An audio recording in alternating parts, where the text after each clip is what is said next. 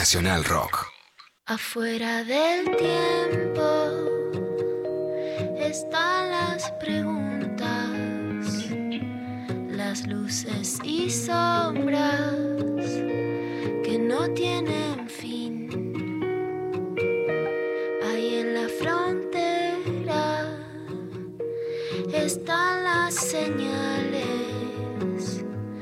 besando los bordes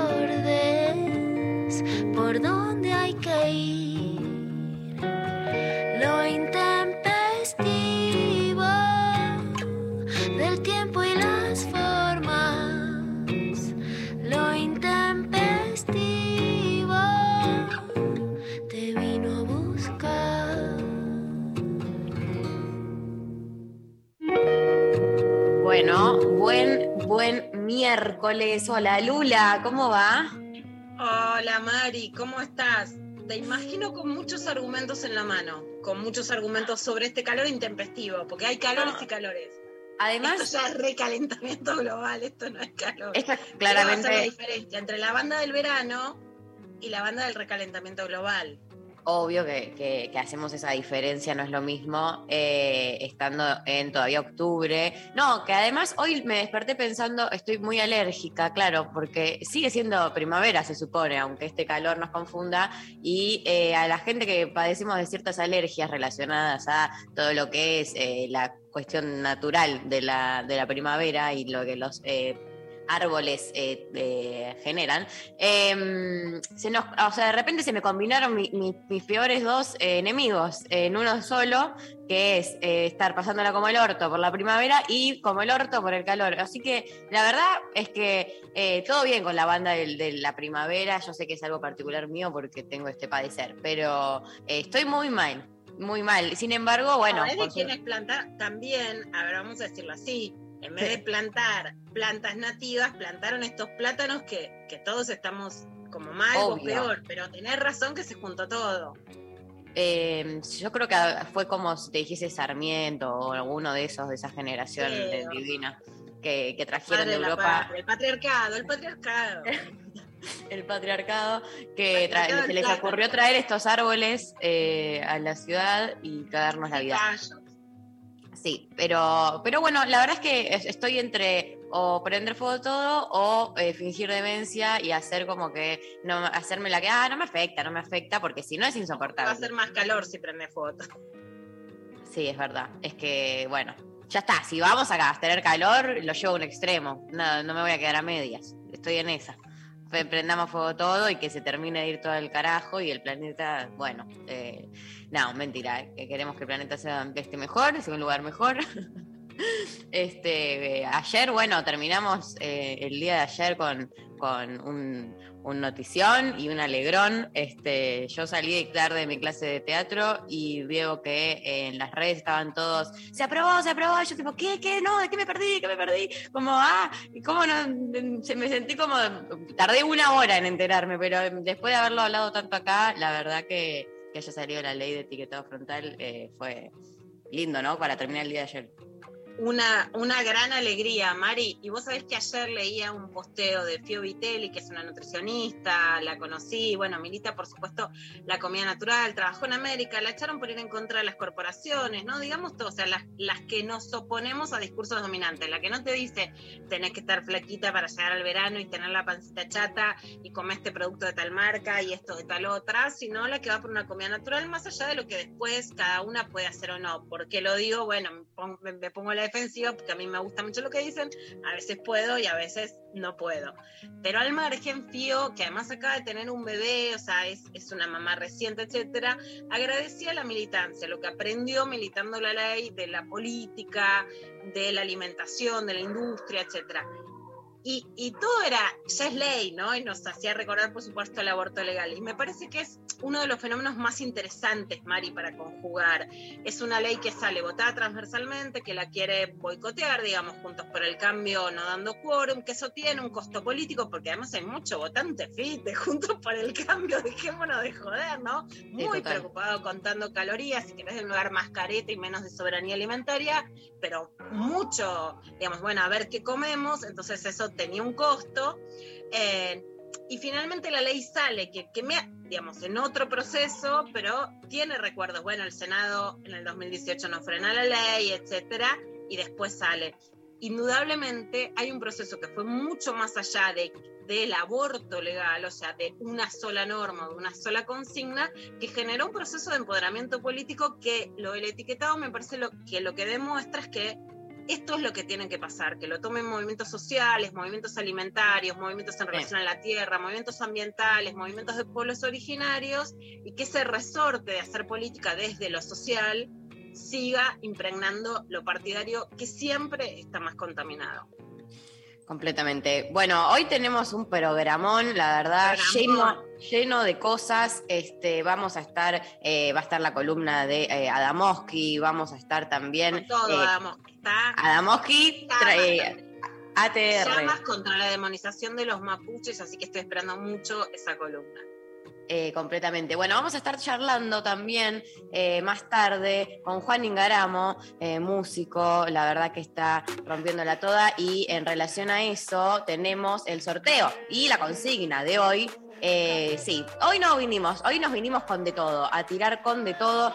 Este, estamos sorteando un par de entradas para su próximo show. Ahí lo estamos escuchando. Em, el próximo 28 de noviembre, Juan Ingaramo presentará su nuevo disco La Batalla con banda completa en el Teatro Ópera de la calle Corrientes. Este show cerrará su gira nacional de 24 shows, La Batalla Tour, que lo hizo visitar todos los rincones del país. Eh, estamos entonces sorteando un par de entradas para eh, su show planazo, yo voy a ir. Me encanta Ingaramo, me encanta. Entra en mi super playlist arriba. Viste que yo me gusta mucho la música, pero si es abajo no la puedo escuchar. ¿Qué quieren que le diga con la realidad? Ya me basta, me sobra. Ingaramo es arriba, arriba, Sí, arriba. fiesta, No, total. fascina. Una voz, tiene una voz dulce.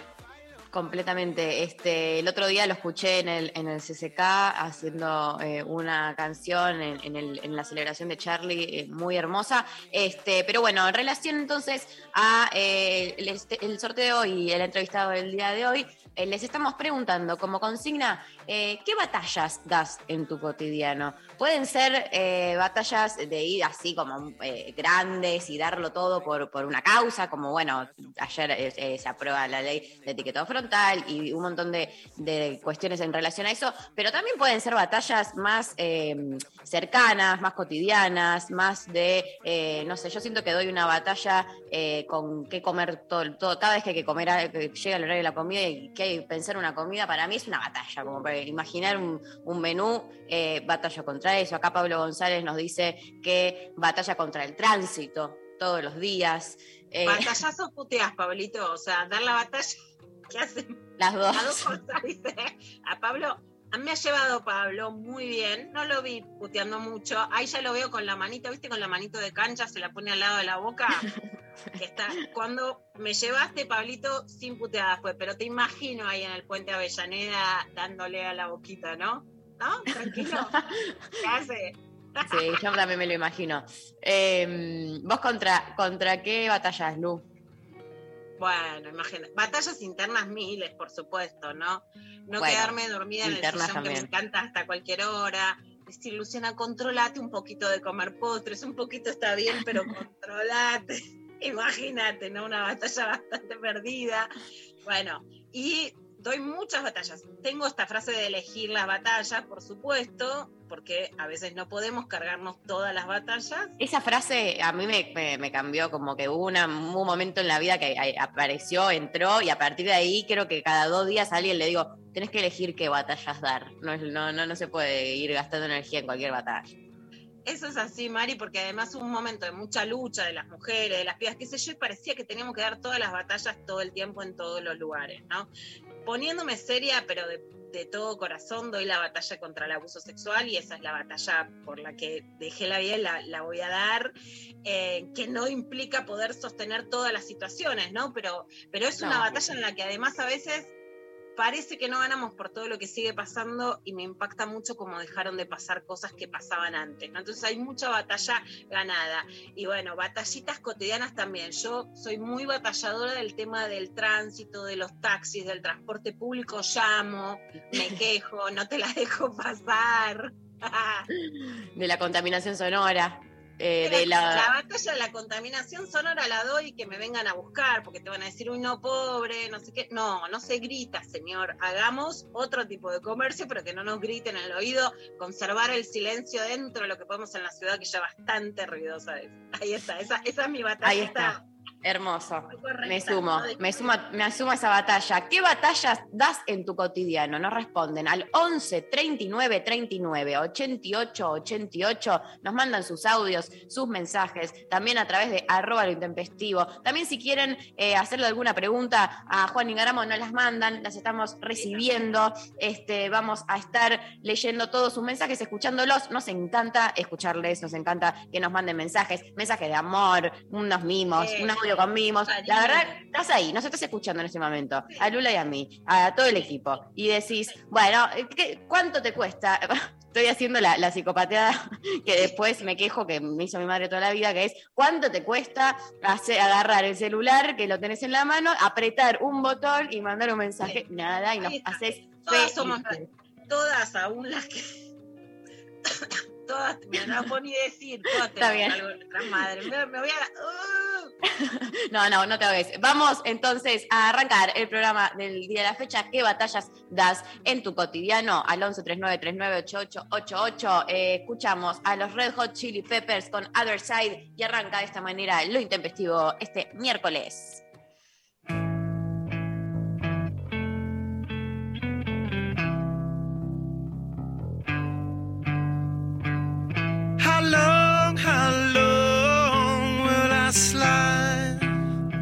Separate my side?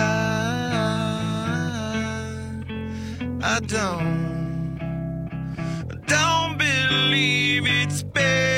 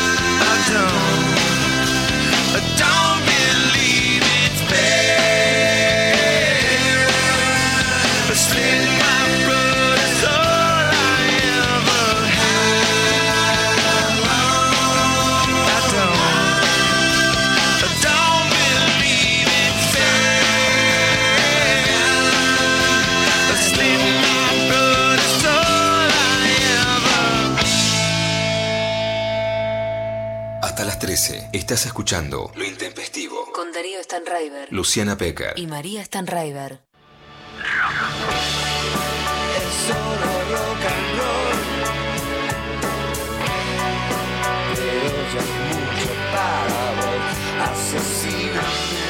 ¿Le tenés miedo a la muerte o no? Sí, pero Mendoza lo tiene. Espacio cedido por la Dirección Nacional Electoral. Soy Cintia Houghton. No pudieron callarnos. Basta de crisis, vamos por la revolución de los valores. Lista 501, más valores. Y está con nosotros un grande y es Carca. Vamos a recibirlo con un fuerte aplauso a este hermano querido. Buenas noches, hermosos. Si es sábado, ay, joda. Enciendan los parlantes. Deja que se quejen los vecinos. En Decadentes y Carca, desde antes de Supersónico, porque yo los he llegado a ver en, en el medio mundo varieté. Que no es poca cosa, ¿no? Poca cosa. Estamos hablando de un lugar, Carca, que cuando llegué, y me acuerdo que le dije a los del grupo, le digo, che, no ven ningún conocido, ningún pariente. O sea, la gente pagó la entrada y no los conoce. Enciendan los parlantes. Con Cucho Parisi y el francés de los decadentes. Y que aparte era un lugar eh, de fácil acceso para los conurbanenses. Sábados, de 20 a 22, por 93.7. Nacional Rock. Hace la tuya. Espacio cedido por la Dirección Nacional Electoral. Sí, a la casa propia. Sí, a fabricar acá. Sí, a vivir tu identidad como se te cante. Sí, a pagar menos impuestos a las ganancias. Sí a cuidar el planeta. Urgente la ley de humedales. Sí, a la igualdad. Sí, a la educación pública. Sí, a la ciencia argentina. Sí, a que los dirigentes se sienten y se pongan de acuerdo. Sí, a bajar la inflación y a recuperar el trabajo. Sí, a volver a la cancha. Sí a sentirme más segura. Obvio que sí. Sí, claro que sí. ¿Sabes que sí? Sí, sí, re. Victoria Tolosa Paz, Daniel Goyán, candidatos a diputados nacionales por la provincia de Buenos Aires. Frente de todos, lista 507. Buscar. Conectar. Conectar. Encontrar. 93. Nacional Rock. 7. Espacio cedido por la Dirección Nacional Electoral. Tranquilidad es que no te falte comida en la mesa. Vivir con tranquilidad. Randazo va con vos. Lista 508. Frente vamos con candidatos a diputados nacionales por la provincia de Buenos Aires. Florencio Randazo, Carolina Castro. Espacio cedido por la Dirección Nacional Electoral. No nos van a robar nuestro futuro. No nos van a robar nuestra esperanza. Juntos vamos a recuperar nuestra identidad. Vamos a pelear por nuestros valores. Una oportunidad histórica de ser dueños de nuestras vidas, de ser dueños de nuestro futuro. Construyámoslo juntos. Es juntos. Es por una provincia mejor. ¡Vamos, Buenos Aires! ¡Vamos, los bonaerenses! ¡Vamos juntos! Diego Santilli, Graciela Ocaña, Facundo Manes, candidatos a diputados nacionales por la provincia de Buenos Aires. Lista 506. Juntos. Los miércoles a las 20, Nica Vida. Ivana Sherman y el área de género le dan voz al feminismo y a las disidencias. Nica Vida. Miércoles de 20 a 21. Por 937. Nacional Rock. Hace la tuya. WhatsApp 11 39 39 88 88. Nacional Rock. Mapas del presente. Con Ezequiel Adamovsky. La actualidad política con perspectiva histórica.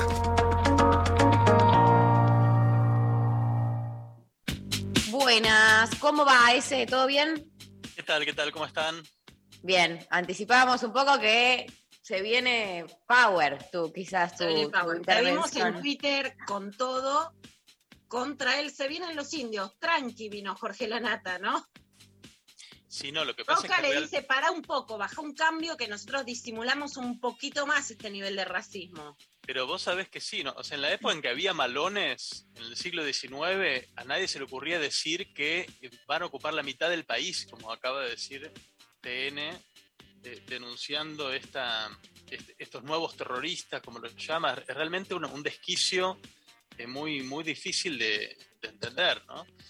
Eh, Así que eh, el- la chicana está bien, porque ni siquiera Roca decía algo así, que, que estuviésemos en riesgo de que la mitad del país fuese ocupado por, por indígenas, ¿no? Por los indios, porque Por indígenas me parece, sí, está siendo políticamente correcto, Ezequiel, no sé si te la bancás. Otra que no sé si te la bancás es que tu gran competencia sea Rolando Hangling, que de golpe puede quedarse en bolas, hacer todo, su, desde hace varios años su gran enemigo es el pueblo mapuche, y es el ideólogo de la reivindicación de que los mapuches no son argentinos, de que no tienen derecho a la tierra, etcétera, ahora en su salsa con este se vienen los indios. Bueno, vamos a hablar un poco de eso, de, la historia más reciente y más antigua de esta cuestión de, de- los mapuches. Y, quiero arrancar por la más reciente, algo que a lo mejor en el, en el caos que siempre la, la continuidad de noticias en Argentina uno, uno se olvida, que es que esta campaña de demonización contra los mapuches arrancó eh, en el 2017 en el contexto de la desaparición de Santiago Maldonado. Recordarán ustedes que de pronto, eh, de la noche a la mañana, apareció una amenaza que se llamaba la RAM, de la cual nadie había oído hablar anteriormente. Decían que se disponía a ocupar el territorio argentino. De, realmente de un día para otro nadie había escuchado de esta organización y de pronto apareció la denuncia de que había una organización terrorista temible que amenazaba al, país. También en esa época la justificación o la supuesta prueba de esto era algún incendio por allí, algún panfleto apócrifo como apareció ahora. Y realmente el 2017 fue tan delirante esto. Yo, le- yo les quiero recordar algunas de las notas de prensa que salieron en ese momento. Eh, el diario Clarín anunciaba una guerra inminente, decía que esta organización tenía financiamiento internacional, que tenía contactos con las madres de Plaza de Mayo y con la UBA, que no, no se sabe qué tiene que ver, eh, que habían recibido entrenamiento de la guerrilla kurda de los vascos de la ETA. Eh, un articulista también de Clarín añadió que también tenían apoyo de ISIS, de Estado Islámico, y un dirigente del PRO agregó al IRA, la FARC de Colombia, es decir, sería un grupo entrenado por una Está diversidad todo tan grande. perimido eso, ¿eh? la mitad de esos grupos ya no existen más. Exactamente, Sí, era tal desquicio que ni siquiera chequearon, ni siquiera chequearon el, el, este, el IRA ya no existía en ese momento, ni siquiera chequearon eso, y esas denuncias circularon en los medios de, una manera eh, increíble y con la misma velocidad con la cual apareció la amenaza de, la RAM, desapareció apenas encontraron el cuerpo de Santiago Maldonado y, se dictaminó que, que había muerto eh, ahogado. De pronto desapareció esa amenaza, salió de los diarios, ese ataque inminente que estábamos a punto de, sufrir eh, desapareció y, la campaña había sido tan tremenda que en la provincia de Chubut se sintió la necesidad de anunciar en verano para que no peligrara la temporada turística, que bueno, que estaba todo tranquilo, que ya la RAM no andaba por ahí, que podían viajar en paz, eh, y, de pronto se dejó de hablar del tema con la misma liviandad con la cual se, se empezó a hablar, y, y era una, realmente una patraña tan grande que hasta el diario La Nación eh, informó en una nota muy chiquitita que uno de los incendios que se atribuía a la RAM se había descubierto que había sido eh, totalmente eh, un, un- un invento, un montaje de, otra de otras personas que querían incriminar a la RAM y nunca se profundizó el tema, ¿no? A nadie le interesó saber eh, a quién, quién quería eh, hacer aparecer un incendio como si fuese de este grupo fantasmático que se llamaba la RAM. Así que de, eso venimos y, hay que recordar además también el, contexto de esos años, 2017, en, en esa época, y con Patricia Bullrich eh, al frente de la seguridad eh, del país, la cantidad de amenazas terroristas, también igualmente fantasmáticas, que, denunció Patricia Bullrich eh, en este momento es francamente asombrosa. Les hago un paneo rapidísimo para refrescar la memoria. Dos hermanos musulmanes que habían, que había en Buenos Aires que se iban a detonar y que resultó una falsedad absoluta probada en la justicia. Una pareja iraní que se suponía había entrado al país, no se sabe para qué, tampoco, también quedó en la nada. Deportaron al equipo de fútbol, de, de futsal pakistaní, solo por el hecho de ser pakistaní, un, un papelón internacional. Acusaron a una pareja de chilenos de ser terroristas y también resultaron que eran arquitectos de viaje, eh, nada que ver. Eh, y, y- y solo para recordarles el pollo terrorista que detonaron en el subte de Buenos Aires, también una de las falsas alarmas de bomba que hubo eh, en, ese, en ese momento. Patricia Bullrich denunció el resurgimiento de la guerra de guerrillas en Argentina cuando hubo alguna amenaza de saqueo en Mendoza, en, no sé dónde, eh, y, ahora recientemente hasta acusó al doctor Pedro Can de terrorista por, eh, por advertirnos sobre el riesgo del, COVID. Es decir, realmente había un deseo, una necesidad de que hubiese terroristas en algún lado eh, muy, muy llamativa y esto es lo que vuelve hoy con esta denuncia. Recordemos ese que decir terrorista no es solo demonizar, porque es una palabra grave, sino que la ley antiterrorista en Argentina y las leyes antiterroristas en el mundo permiten determinados, digamos, abusos de las fuerzas de seguridad o instrumentación que sí, que se pueden justificar si es realmente terrorismo, pero no si no es terrorismo. Entonces la palabra terrorismo sirve para eh, de- demonizar, pero actuar políticamente de una forma que la democracia no lo permite si no se trata de un acto terrorista realmente. Exactamente, exactamente. Y además con el agregado que eh, no hay realmente siquiera evidencias de que exista tal cosa como la RAM. Eh, la, la mayoría de la gente que entiende del tema dice que esto es un invento absoluto de los servicios de inteligencia, que no hay ningún grupo en, en absoluto que se llame así. Eh, si lo existiese sería una, una cosa tan pequeña que ni siquiera la conocen las propias organizaciones de la comunidad mapuche y eh, no hay ninguna prueba de que estos dos incendios que denuncian ahora tengan algo que ver con los mapuches. Los mapuches niegan eh, haber tenido nada que ver con esto. Eh, pero además, si hubiese habido dos incendios provocados por alguna organización que responda al, pueblo mapuche, eso tampoco configura terrorismo. Incendiar un edificio no es terrorismo, terrorismo es otra cosa. Eh, y, este tipo de, de denuncias, como bien decís, están en función de una eh, demonización que, apunta, digamos, a, a, otra cosa, que, ahora quería hablar un, poco de eso.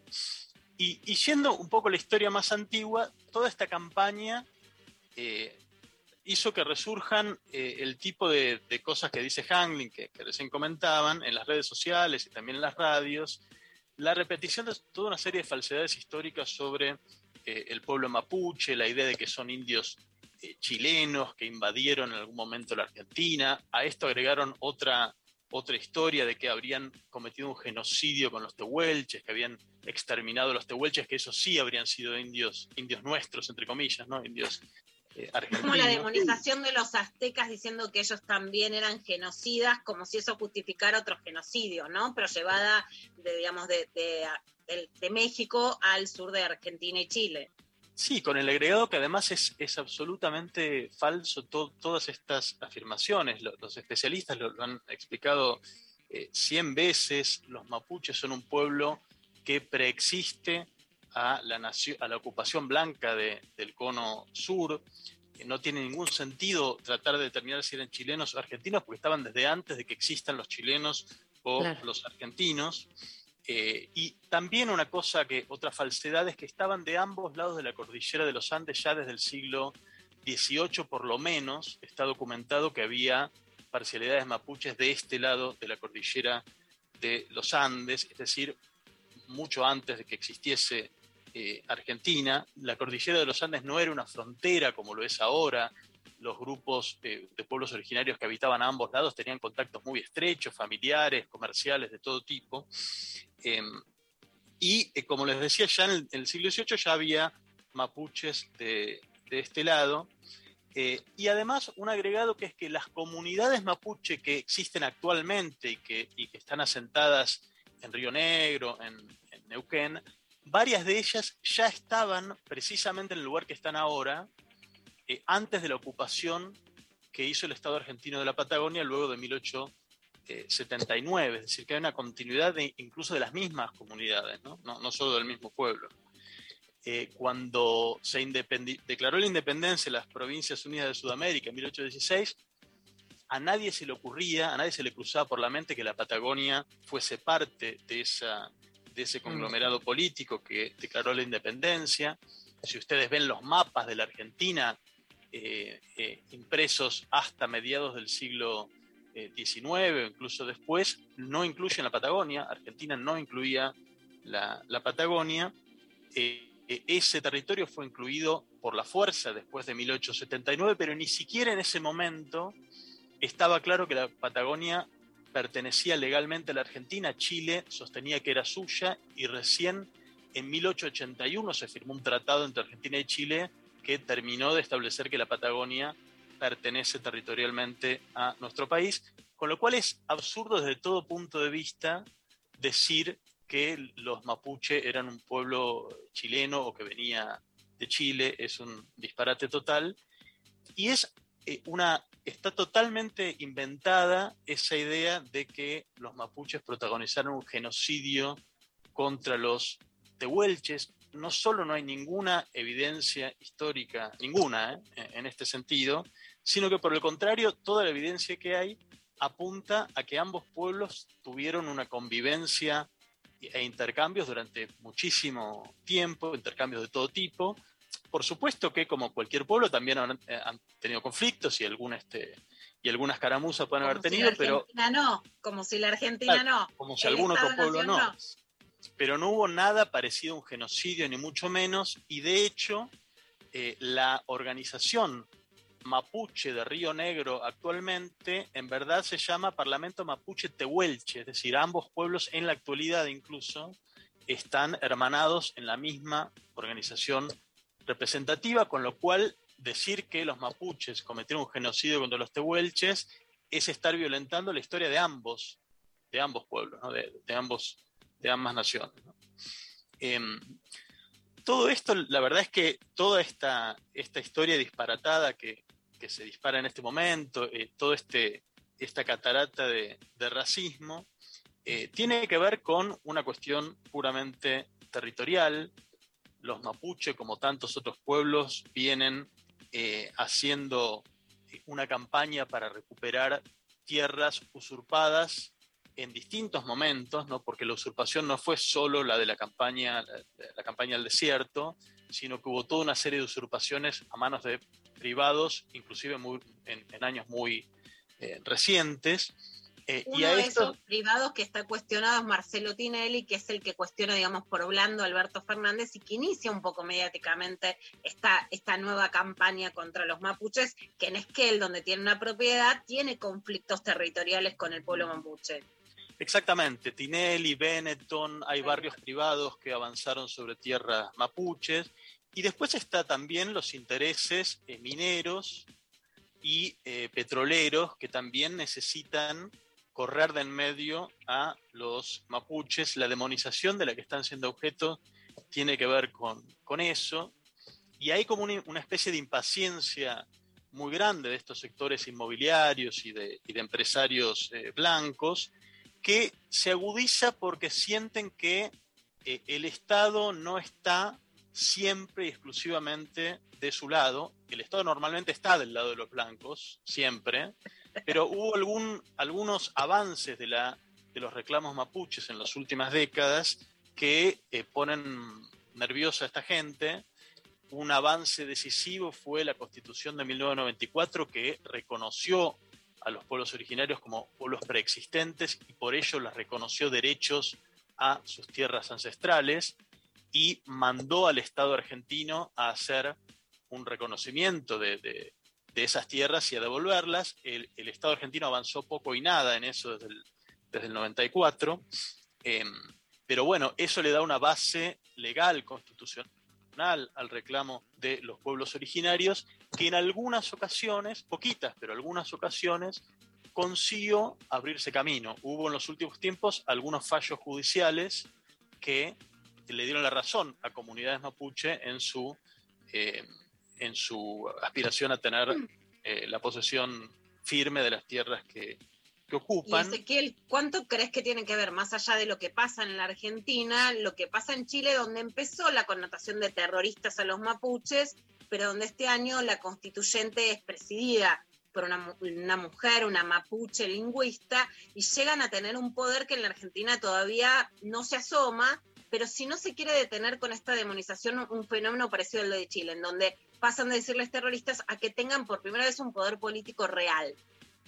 Sí, efectivamente tiene que ver con eso, tiene que ver con que hay una, ola de organización de pueblos originarios en, toda la región que está logrando avances muy importantes. Hay que tener en cuenta que se han producido en las últimas dos décadas cambios decisivos, por ejemplo, que las constituciones de Bolivia o de Ecuador pasen a reconocer esas naciones como naciones plurinacionales. Es un cambio eh, enorme, un cambio institucional de, gran envergadura sobre todo en Bolivia. Bueno, y los encuentros de mujeres también nombrados como plurinacionales, que pasan a ser de encuentros nacionales de mujeres, a que más allá de que le pongamos la transversalidad con la diversidad, también los llamemos plurinacionales por pedido de las mujeres de pueblos originarios, pero muy especialmente de las líderes mapuches. Exactamente. Esto pone en cuestión un, privilegio y una jerarquía bastante eh, este, fuerte y, con mucha profundidad histórica en nuestro país, que es la, jerarquía de los blancos, ¿no? la idea de que esta nación es una nación blanca por la cual los eh, que tienen prioridad sobre las decisiones de este territorio son los blancos. Esta idea está, la venimos cuestionando en los últimos 20 años con mucha fuerza. Esto genera gran ansiedad y preocupación en la gente que no quiere abandonar el, privilegio, a lo cual se agrega aquellos, aquellas personas que tienen intereses directos sobre los territorios que, quieren usurpar al pueblo mapuche.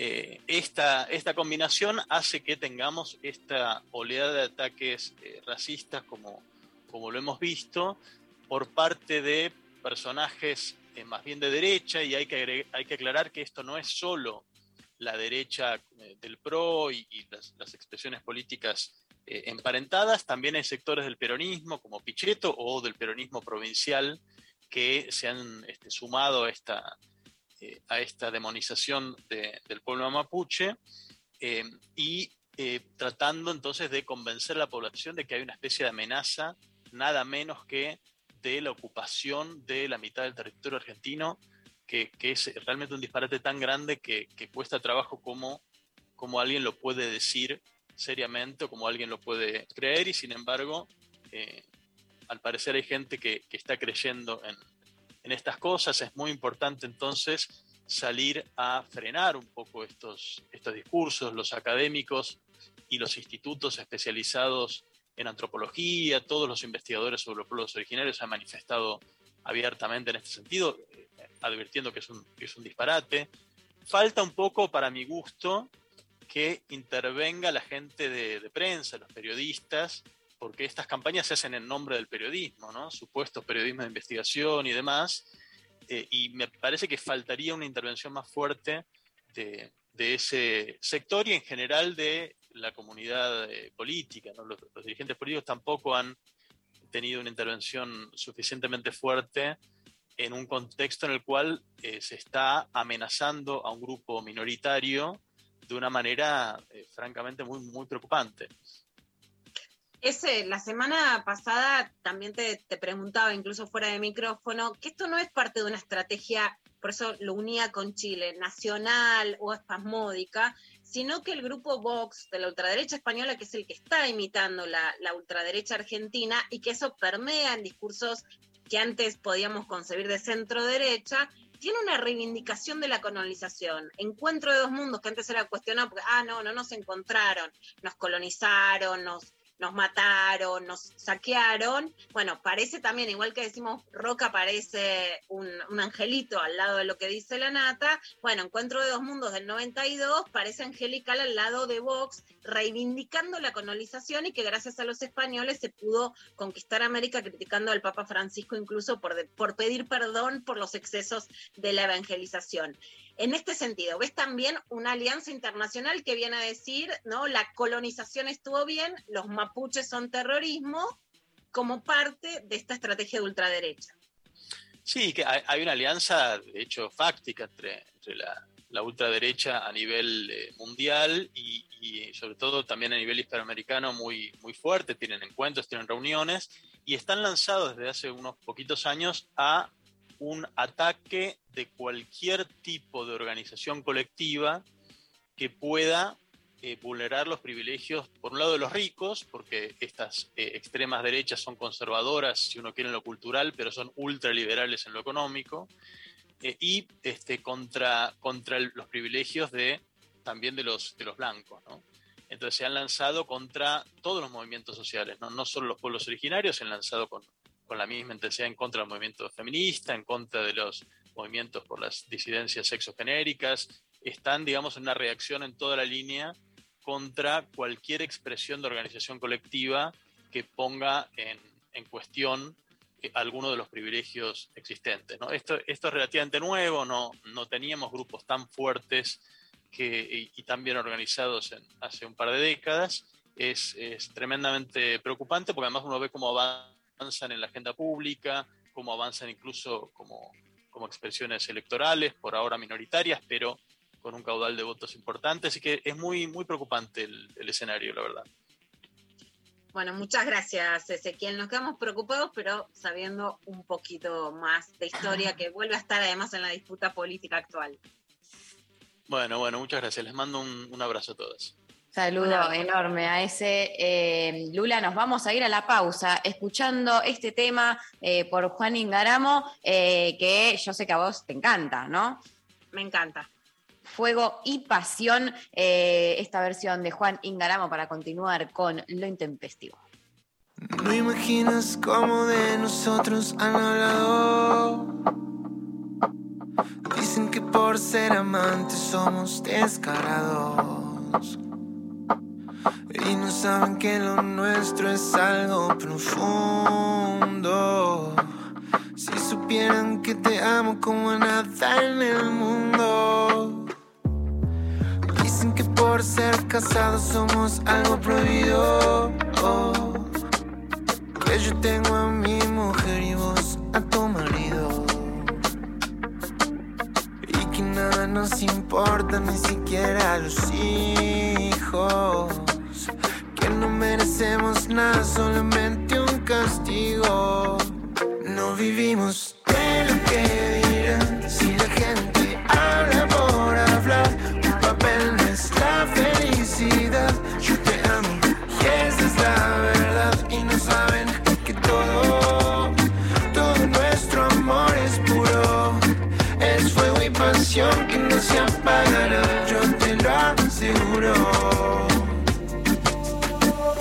¿Te imaginas cómo de nosotros han hablado?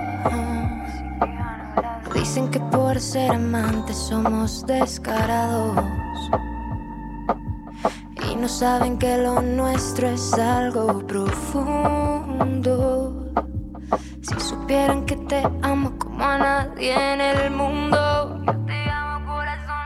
Dicen que por ser casados somos algo prohibido. Tienes tu mujer y yo a mi marido.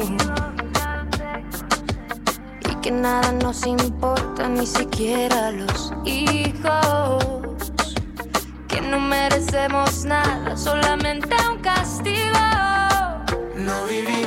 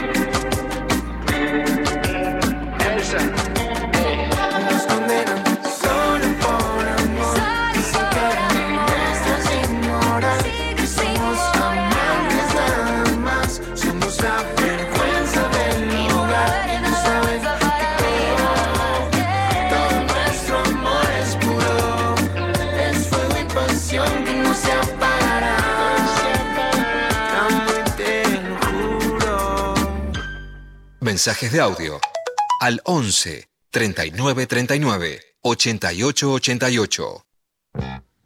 Bueno, muy bien. Estamos recibiendo sus mensajes. ¿Qué batallas das en tu cotidiano? Escuchamos audios. A ver. Hola, Intempes. Mi batalla diaria es contra el cansancio cuando suena el despertador y doy vueltas en la cama. Y ahora está bueno que sea contra el cansancio, porque antes me decía, levántate, no seas pastosa, levántate y anda yoga. En cambio ahora me digo, Mariana, vamos a ganarle al cansancio. Y me voy a la práctica. Les mando un beso, gracias por hacerme compañía todas las mañanas. Les quiero mucho. Increíble, genia total, la verdad. Vamos todavía. Acá la inspiradora de ir a yoga muy temprano en la mañana es Lali. Yo también digo, vamos, vamos. Lali lo hace. Yo puedo también, puedo hacer gimnasia antes del programa, que es mi meta que no logro. Doy mi, mi no batalla. Hoy lo logré. Bueno. Vamos, escúchame, entonces sí. escuché- O sea, no, no podés Mira, decir que no si venís de eso. Un día, un día sí. Hoy, Hoy solo sí. por hoy sí. Bueno, muy bien. Eh, algo, eh, ya eso es un montón. Eh, banco muchísimo. Eh, escuchamos otro audio, a ver. Hola pibas, ¿cómo andan? Bueno, eh, tengo dos grandes batallas. Una es contra las etiquetas que salen en el cuello de las remeras y los buzos. Si puedo, ping, la guardo, aunque no conozca a la gente y si no lo digo. Y otra es la basura. Si veo a alguien tirar algo, eh, bueno, lo voy juntando y lo tiro en un tachito, porque no me gustan las cosas, la basura en la calle, no me gusta. La amo. Muy buena la, la batalla de la basura. Yo también, viste, cuando estás en un bar en la calle que ahora por COVID hay mucho y empiezan a volar las, las servilletas. No, no ensuciemos todo por el aire, viste, aunque se te vuele. Pongamos aplastacosas. Lo de las etiquetas una vez en, en acrobacia que hacía mi hija chiquita, le había comprado yo una remera, viste, cuando te sentí, fui, le compré todo, fui a 11, vamos, cumplí, soy una Sí. madre, bueno, qué sé yo, viste, el que puede jugar y le había dejado la etiqueta y la otra mamá, que siempre es la mejor mamá, dice, tiene la etiqueta. Bueno, hasta el día de hoy... No, no, pará. Y le digo, sacate la etiqueta que después me retan a mí. No, cualquiera esa madre metida. Me, Eh, quedó acá el reto, ¿viste? Uy, vos querés hacer todo bien y le dejaste la etiqueta a la nena. Yo soy muy, eh, eh, como esta oyente, eh, tengo muchos problemas con las etiquetas. De hecho, ayer batallé y en este momento también con eh, una etiqueta de eh, un short que tengo puesto y todo lo que es remeras, el corpiño, como siem- cualquier etiqueta que me empiece a rozar un poco me, saca, me saca y empiezo a, hacer estrategias como, porque capaz que en el momento no tengo para arrancarla y me da miedo romper todo, pero sí, soy muy, muy de, de cortar etiquetas, chau, me molestan. Eh, puede ser que sea medio un toque, pero lo veremos más adelante. Eh, escuchamos otro audio, a ver. Son varias batallas. Una, tratar de aprender a manejar las redes, que me cuesta un montón. Y otra es tratar de soportar con una, lo mejor posible toda la situación del país. Qué batallitas. Esa batalla la damos juntas, acá estamos poniendo el pecho, batallando juntas, porque eso es lo mejor, cuando las batallas son colectivas.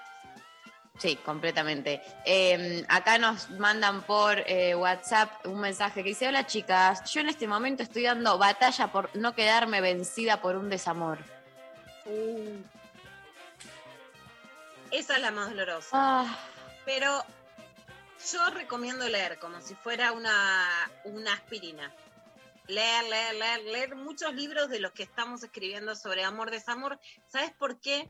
Porque no sos vos, son ellos y es un fenómeno social y colectivo. A veces eso a la gente o a, las pibas o a las mujeres les duele porque es no, él y yo y la química y crees que sos como la única persona en el mundo. Pero hay un fenómeno social, entonces no te sientas que vos sos la culpable, la que no gusta, la que le va mal, la que le rompen el corazón. Sentite parte de algo que estamos peleando y batallar para, para reconstruir el amor. Eh, qué lindo. acá quiero, me sumo. Eh, acá también nos dicen por Instagram, seguir siendo profe comprometida en un sistema educativo perverso. Uf, tranqui, ahí, al ángulo. Escúchame. Eso está eh, duro. La demonización, más allá de lo que pasó con la docente de la matanza, de están adoctrinando, hizo que la cantidad de docentes comprometidas y comprometidos le estén pasando mucho peor. Perseguidos, paranoicos, cuidando lo que dicen y lo que no. No es como los docentes son adoctrinadores, los mapuches son terroristas, las feministas somos Ah. feminazis y así van. Bueno, hay que seguir peleándola, cuidándonos mucho, viendo cómo hacerla mejor, tomando estrategias, viendo qué batallas dar y cuáles no, pero no te rindas. Eh, bueno, y este mensaje también por Instagram que dice contra el calor y la arritmia cardíaca, pero como siempre con aguante, beso. ¡Vamos, vamos! Te lo dice una anémica taquicárdica, vamos, vamos que podemos. Vamos. La, la vamos a llevar. Sí se puede.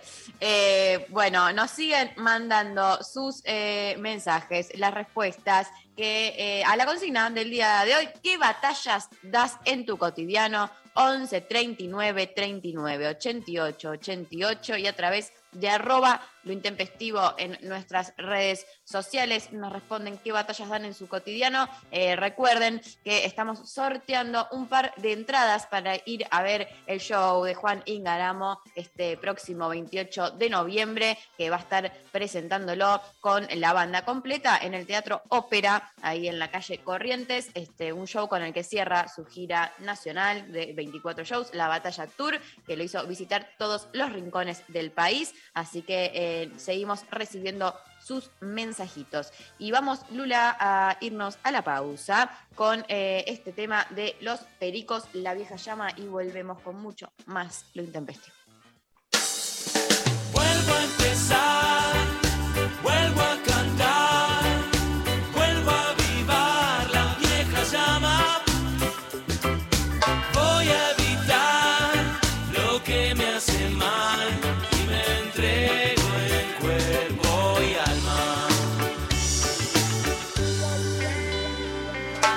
A caminar de la nada al más allá. Cada paso que voy dando me doy vuelta a contemplar y el camino que ahí está alejándose hacia atrás y mi voz quiere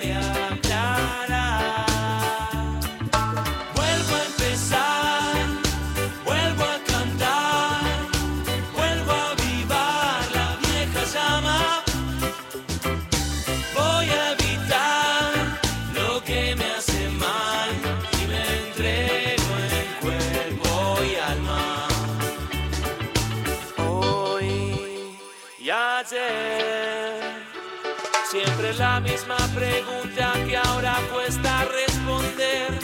Si hubo un antes y un después, un derecho y un revés, la canción vuelve a crecer.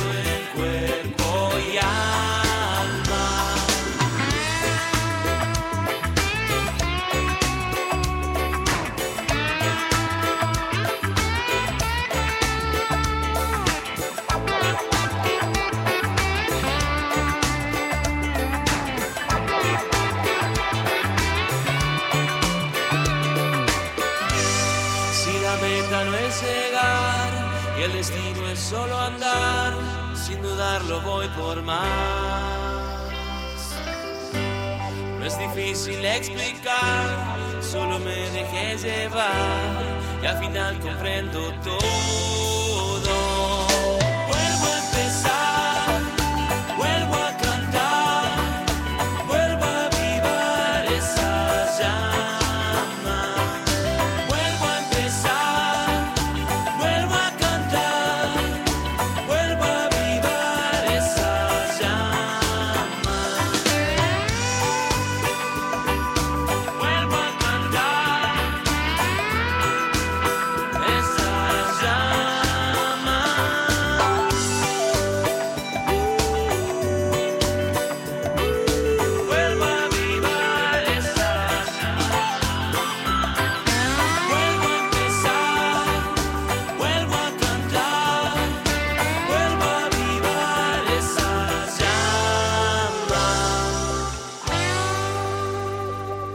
11 a 13. Lo intempestivo. Nacional Rock.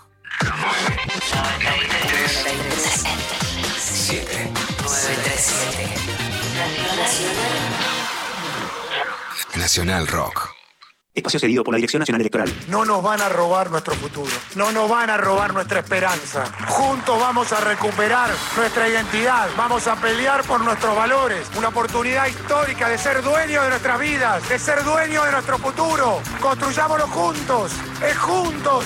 Es por una provincia mejor. ¡Vamos, Buenos Aires! ¡Vamos, los bonaerenses! ¡Vamos juntos! Diego Santini, Graciela Ocaña, Facundo Manes, candidatos a diputados nacionales por la provincia de Buenos Aires. Lista 506, juntos. Los vinilos vuelven a sonar. Oro negro. Las frituras quedaron atrás. Vamos a escuchar la versión original de una canción que el señor García reversionó para su disco Rock and Roll Show y también reversionó el título, ¿sí? La canción original es de Stevie Wonder y se llama Love is in Need of Love Today y Charlie sabe lo que ponele Wonder y le puso Wonder, ¿sí? Esto fue en Rock and Roll Show. Vamos a escuchar entonces la versión original a cargo del señor Stevie Wonder. Sábados de 16 a 18 con Maxi Romero. Oro negro. Por 937 Nacional Rock. Hace la tuya. Espacio cedido por la Dirección Nacional Electoral. Llevemos diputados de izquierda al Congreso. En Buenos Aires, Nicolás del Caño, Romina del Pla, Jordán y Bodar, diputados. Frente de Izquierda Unidad, lista 504. Espacio cedido por la Dirección Nacional Electoral. Tranquilidad que tus hijos tengan futuro acá. Vivir con tranquilidad. Randazo va con vos. Lista 508. Frente vamos con vos. Candidatos a diputados nacionales por la provincia de Buenos Aires. Florencio Randazo, Carolina Castro. Quiero arreglar todo lo que hice mal. Solo más música. Dibuja tu estado de música.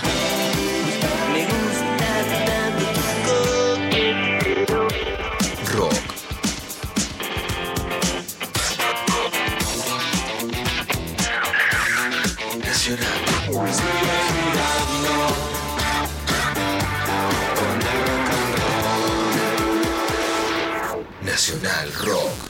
Mensajes Al 11 39 39 88 88.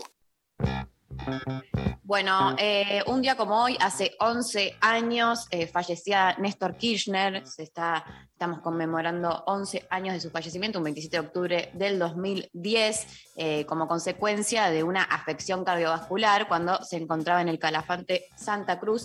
Eh, yo, sinceramente, no, recuerdo claramente toda la situación, pero no con tanto lujo de detalle, pues era bastante chica. Eh, pero sí, eh, bueno, fue en el marco del, del censo, ¿no, Lu? ¿Te acordás? El censo, no, por supuesto que me acuerdo perfectamente de estar realizando el censo, que viniera la noticia, que no se pudiera creer lo que estaba pasando, que por supuesto sea una pérdida incalculable, hoy reivindicada cada vez más, también leída de distintas maneras, pero que sí, María, además significó algo que fue la muerte de Néstor y la llegada masiva y como institucionalizada de los jóvenes a la política con el duelo de Néstor en la Plaza de Mayo, ¿no? El, deceso de él generó una reacción que a pesar de ser una figura importante, superó las expectativas de lo que podía generar, más allá de lo sorpresivo de la muerte, por supuesto, por su edad, por los costos políticos en el cuerpo, ¿no? También de, de determinados desgastes y mucho más para algunos varones que no se terminan de cuidar y que en este caso Néstor también es emblemático de eso.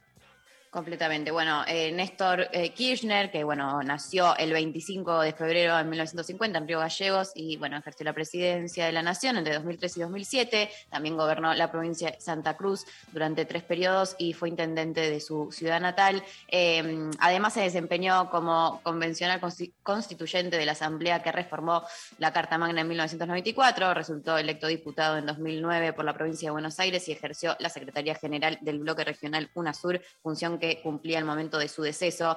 Al llegar a la Casa Rosada, eh, Kirchner tenía más desocupados que votos, como suele recordar la vicepresidenta Cristina Fernández de Kirchner, eh, negociar una quita para la deuda que Argentina había dejado de pagar en 2001, propiciar el cambio de la Corte Suprema e impulsar la anulación de las leyes de obediencia debida, punto final, y los indultos de Carlos Menem, fueron los ejes de los primeros meses de su gobierno. Su gestión logró en 2005 un primer canje de la deuda en el que ingresaron el 76% de los acreedores privados y al cancelar las obligaciones con el Fondo Monetario Internacional alcanzó un superávit fiscal e incrementó las reservas monetarias del país.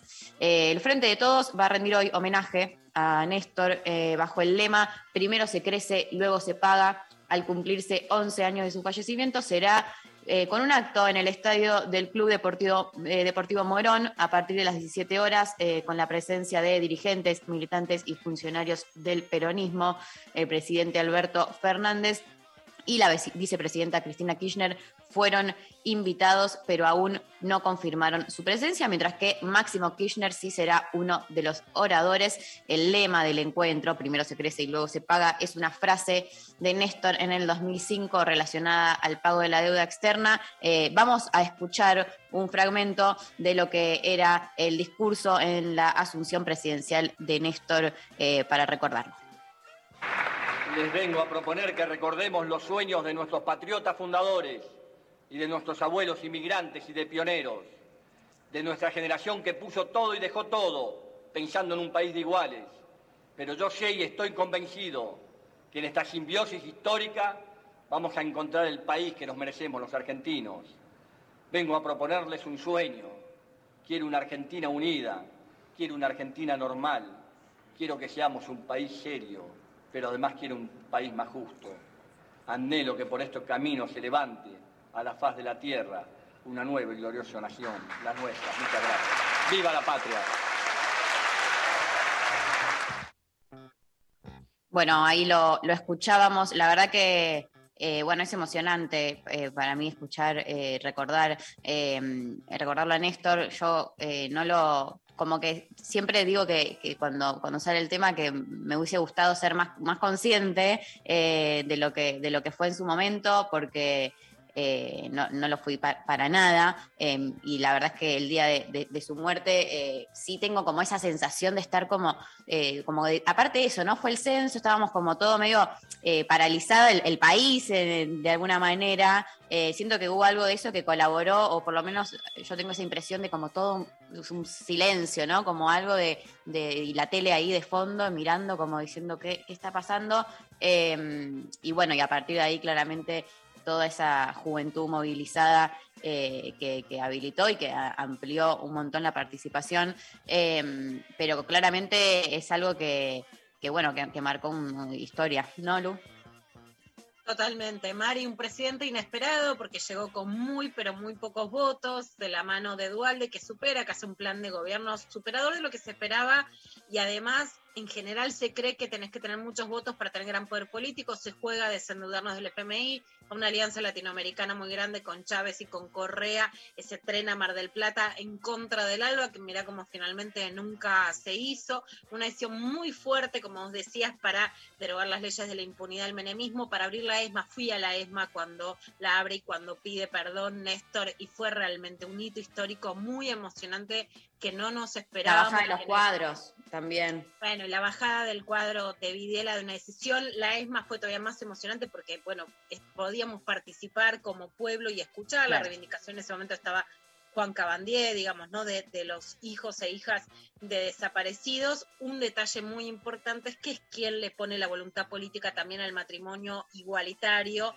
Las leyes de, de género se construyen con los movimientos feministas y de diversidad y con cierta cuota de voluntad política. Néstor, eh, de hecho, es una de las dos leyes que va a votar con el libro de quien hoy es opositor, la historia de la homosexualidad de, Osvaldo Bazán, para mostrar la amplitud. Tiene gran voluntad política de que se apruebe el matrimonio igualitario, ¿no? Y otra cosa que no se sabe tampoco, pone mucho presupuesto para el Programa Nacional de Salud Sexual y Procreación Responsable, que se inicia con un gran impulso para poder generar realmente que haya fondos para anticonceptivos para todas las mujeres, que se había aprobado en el 2001 y se concreta en el 2002. Algunas perlitas que también nos, nos tocan como mujeres y diversidades. Completamente. Bueno, recordamos de esta manera entonces eh, a 11 años del fallecimiento de Néstor Kirchner en el 2010 eh, y vamos a irnos a escuchar eh, más música. Ya venimos con eh, Juan Ingaramo, con el resto de lo intempestivo, porque el mundo sigue, el país sigue, ayer pasaron un montón de cosas, hay clavada de noticias también, así que continuamos con mucho más lo intempestivo, 11 39 39 88 88, nuestro número de WhatsApp. ¿Qué batallas das en tu cotidiano? Les estamos preguntando en función del último disco de Juan Ingaramo y de su show que va a estar realizando el próximo 28 de noviembre en el Teatro Ópera La Batalla Tour. Eh, vamos entonces a escuchar ahora a Leo García haciendo reírme más y continuamos con mucho más lo intempestivo.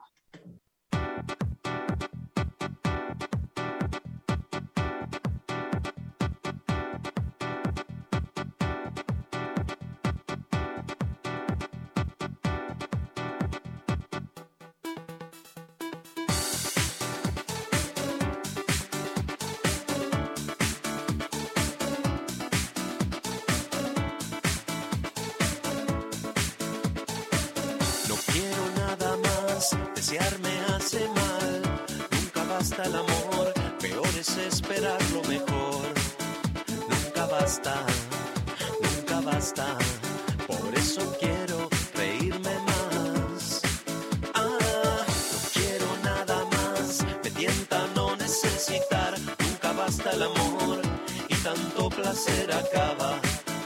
Nunca basta, nunca basta. Por eso quiero reírme más. Reírme más.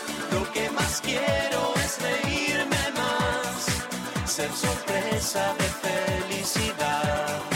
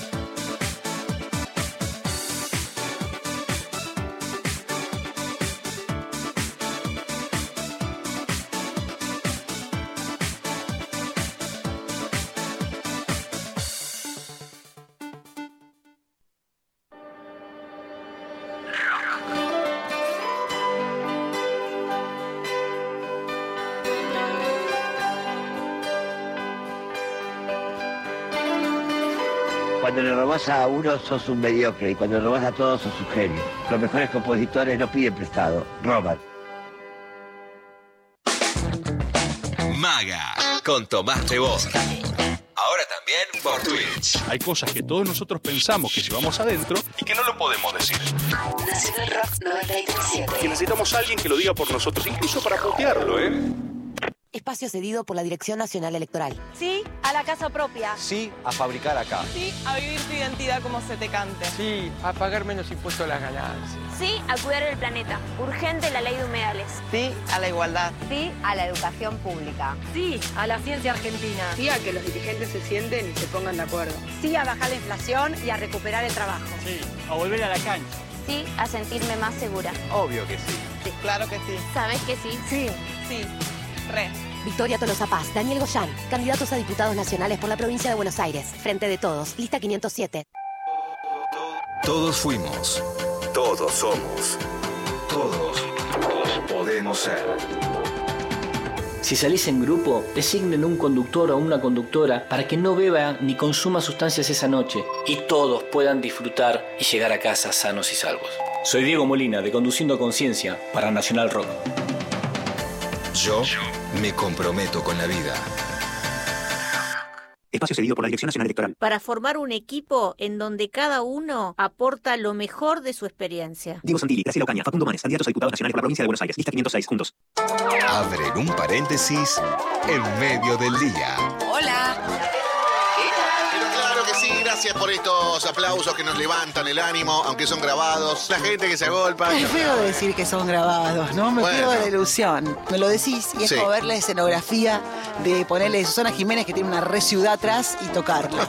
Qué impresión da cuando es todo tan gusta. fantasía, cuando ves el cartón pintado. Sí. Decís, uy, no me digas que esto no era. oh. Lunes a viernes de 13 a 16. Calu Bonfante, Diego Ripoll, Nati Carulias. Hola, ¿qué tal?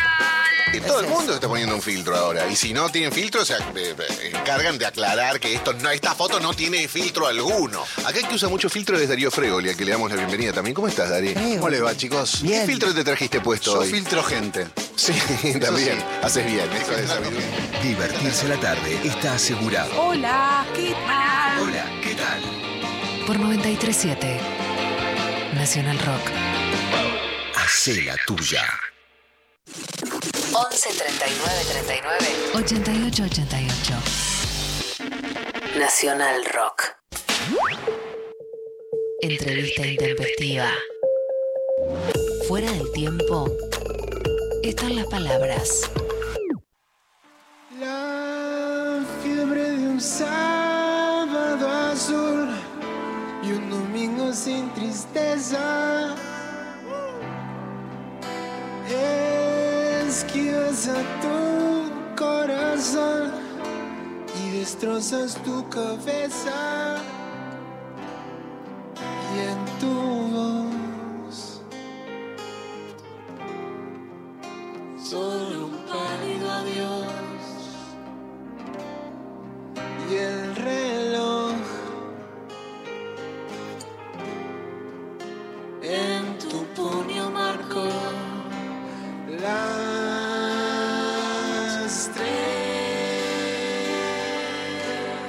Bueno, estamos en comunicación con Juan Ingaramo y te estamos escuchando con Rosario Ortega el sábado en el CCK, que se celebraron los 70 años eh, de Charlie García con una serie de shows increíbles y de artistas tremendos. Estuve ahí, lo, vi en vivo, fue un momento hermoso. ¿Cómo, contanos para empezar, cómo, cómo lo sentiste, cómo la viviste vos, Juan? Y muy, muy intenso ese día, fue así una jornada que seguramente recordaré el resto de mi vida, por muchas razones. Bueno, primero, por supuesto, la, cercanía con la obra y la persona de, de Charlie, que ha sido tan, así, tan importante para la vida de todos los argentinos, ¿no? Es tremendo. O sea, seas músico o no, eh, músico mucho más. Va, no sé igual, porque no, no sé si mucho más, pero en lo personal muy tremendo a nivel musical y, también por el encuentro con, con- con los colegas, los amigos, después de tanto tiempo sin verte en festivales, viste, en escenarios, cruzarnos todos ahí. Un día soñado, la verdad. Juan, bueno, yo particularmente estoy muy emocionada porque vos no lo sabés como, como no sabe el artista qué pasa con lo que nos pasa a quienes escuchamos, ¿no? Pero en medio de la cuarentena, mi hijo Benito, 20 años, me dijo, vení, escucha Engaramo. Yo soy muy jodida que a mí no me pongas música bajón, era hacer gimnasia juntos y Ingaramo entró y fuiste nuestro soundtrack de toda la cuarentena con Uma y con Benito nos acompañaste toda la cuarentena, me hice súper fan. Así que bueno, en principio agradecerte por eso. Y después, ¿cómo viviste la cuarentena en ese sentido, no? De pasar de tocar mucho a no tocar, pero que a la gente, supongo que a otra le pasó lo mismo que a mí, vos nos acompañaras en, el encierro para levantar. Y por otro lado, ahora que estás volviendo a atacar con esta excitación colectiva que hay, que todos queremos saltar, bailar, tocar, es una sociedad excitada hoy en día, ¿no? La defino así. ¿Cómo, ¿Cómo lo vivís vos esto, no? De, la compañía en el encierro a volver al encuentro. Bueno, primero, qué hermosa esa imagen de ustedes tres, madre e hija, eh, con mi música subiéndola me vuelvo loco. Tremendo. Eh, qué groso eso. ¿Sabes qué? Me está pasando ahora que, que muchas madres o padres eh, vienen a los shows, ponen ahora hicimos una gira por todo el país y había mucho padre e hijo. Eh, lo cual es, es muy lindo también porque no me lo había imaginado y se da y es como ¿viste? transgeneracional, es como muy, muy Totalmente. lindo. Y lo de la cuarentena, mira, eh, fue, fue tan loco que, que todo lo que pasó, te diría que fue orgánico, no, no, no es que yo dije, bueno, ahora voy a aprovechar para, para acompañar a la gente, viste, en este momento, como que se dio. Eh, de hecho, yo tenía un disco para salir justo ahí en marzo, abril, eh, y aproveché para frenar y terminarlo tranquilo y también conectar con mi familia, mi hija, viste, parar de viajar y, y disfrutar de esas cosas que antes no es que no podíamos disfrutar, pero viste, con la máquina esa de, del laburo y del mandato del éxito y la fiebre por los shows, los tickets, los views, los plays, te volvías loco. Ahora, por suerte, me vuelvo un poquito menos loco y, y creo que me ha quedado eso, viste, me ayudó la cuarentena.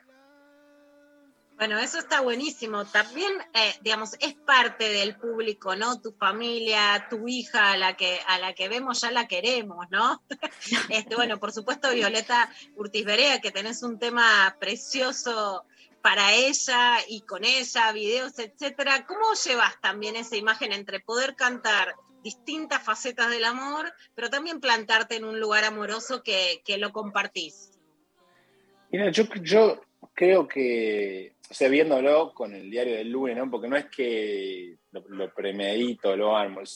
Siento que el artista debe ser lo más sincero posible con su, viste, entre su vida y su obra, como que tiene que haber sinceridad, que cante lo que es. Eh, entonces, en ese sentido, me doy cuenta ahora que, en esa búsqueda de la sinceridad canto lo que soy, que es ah, papá, novio, eh, viste, y también están las otras partes, porque no es que solamente uno canta desde sí mismo o que es todo autobiográfico. Pero creo que eh, en el, en el instinto de la creación eh, me sale eso porque es lo que soy, digamos.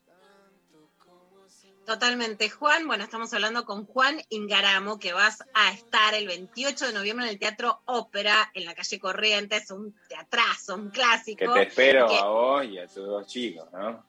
Voy favor, a bailar todo con Benito y Uma, pero no sabés lo que va a ser para nosotros, como la gran ceremonia. Más mi hija toda la cuarentena me dijo, yo quiero ir a conciertos. Bueno, y sos así, nuestro, digamos, después de Colombia, que somos muy fans, así de Argentina sos nuestro gran, nuestra gran musicalización diaria, completamente. Así que esperamos mucho ese ópera. Pues sí, Juan, esto, ¿no? Tenés una canción al, al casamiento, al amor, etcétera, tenés una remake que me encanta de Rodrigo, la pasamos hoy, que, que siempre me encantó, Fuego y Pasión, y tenés una, ahí la busqué, que a mí me fascina.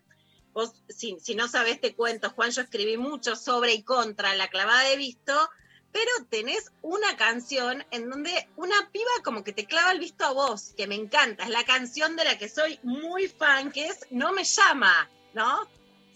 Pero ahí vos como que te haces el gato, pero ella es la que te dice, ¿sabes qué? Paso cuando quiero, te dejo el perfume en la cama, pero después, bueno, tranquilo, ¿no? Me gusta porque le das vuelta. ¿Cómo fue esa canción? Decime si lo digo bien con mis minas, pero a mí me encanta, me parece una de las canciones que cuentan más este amor moderno, pero que la da vuelta.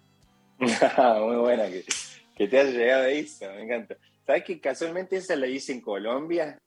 Ah, ¿viste? de cuando, mira. Yo tengo mucho corazón colombiano, soy culebronera colombiana, amo Colombia, ¿viste? Ya lo Era, creo, era muy por ahí. Tal cual. Eh, sí, pasaba eso, como, bueno, esto que te decía de, de- de que entran todas las historias, eh, también me pasaba que sobre todo por amigos, amigas que estaban, en- viste, que los ves ahí morir por, por la no respuesta y, y- y- y, viste, personas Oli. brillantes Oli. perdiendo todo, Podemos hacer una manifestación. no le escribe, no le llama. Eh, Y yo le conté esa historia a, a Nina, que es cordobesa también, que es amiga, que es una tremenda artista. Me encanta lo que hace, porque necesitaba, otra, viste, una, digamos, una, una actriz. Yo me las imagino bastante visuales a, la- a las canciones. Y me imaginaba que Nina, digo, bueno, a ver qué sentís vos, qué interpretás. Y la piba fue que, viste, ella es, definida por sí misma como alta gata, me la imaginaba, viste, que va, te tira el perfume, te vuelve loco y te dice, pará, no te da más bola, viste. Eh, así que dejé, fue medio como improvisación, digo, esta es la historia. eh, y, y ella me, me tiró esa, que está perfecta porque además es- en, en estas historias de amigos que te contaba, el perfil era tal cual es. ¿viste? Como, no describen el amor, pero lo vuelve, lo, lo vuelve loquita. En mi Pasa, ranking ¿no? va primero a las pibas que sufren del amor, le digo que se la pongan y así apuntemos a, a- a la alta a la alta gata.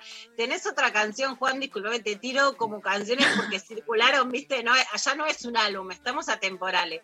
El Me encanta, campeón, que también me, me- me pegaba mucho, porque no es el campeón del, por lo menos yo como lo veía, vos con las copas como más infantiles, adolescentes, como el pibe que juega al fútbol, también ¿no? yo se lo ponía a mi hijo que juega al handball, y ahora leo en el informe que armó Mariana Collante que llegaste a jugar en Córdoba contra el equipo de Messi, que además esta semana me vi el documental, no sé si te lo viste, y los compañeros dicen que Messi era Messi en el equipo infantil y que ganaba todo. Todo, bueno, contra ese Messi jugué dos veces. ¿Y El otro día fui a? Córdoba y un amigo me dijo que eran tres. Sí, me acuerdo, yo me acuerdo de dos. Eh, fue en Rosario la primera vez que hacíamos eso, teníamos 11 años, esos intercambios, viste que es- no sé si seguirán haciendo, que iba todo un equipo y se hospedaba en la casa de cada uno de los...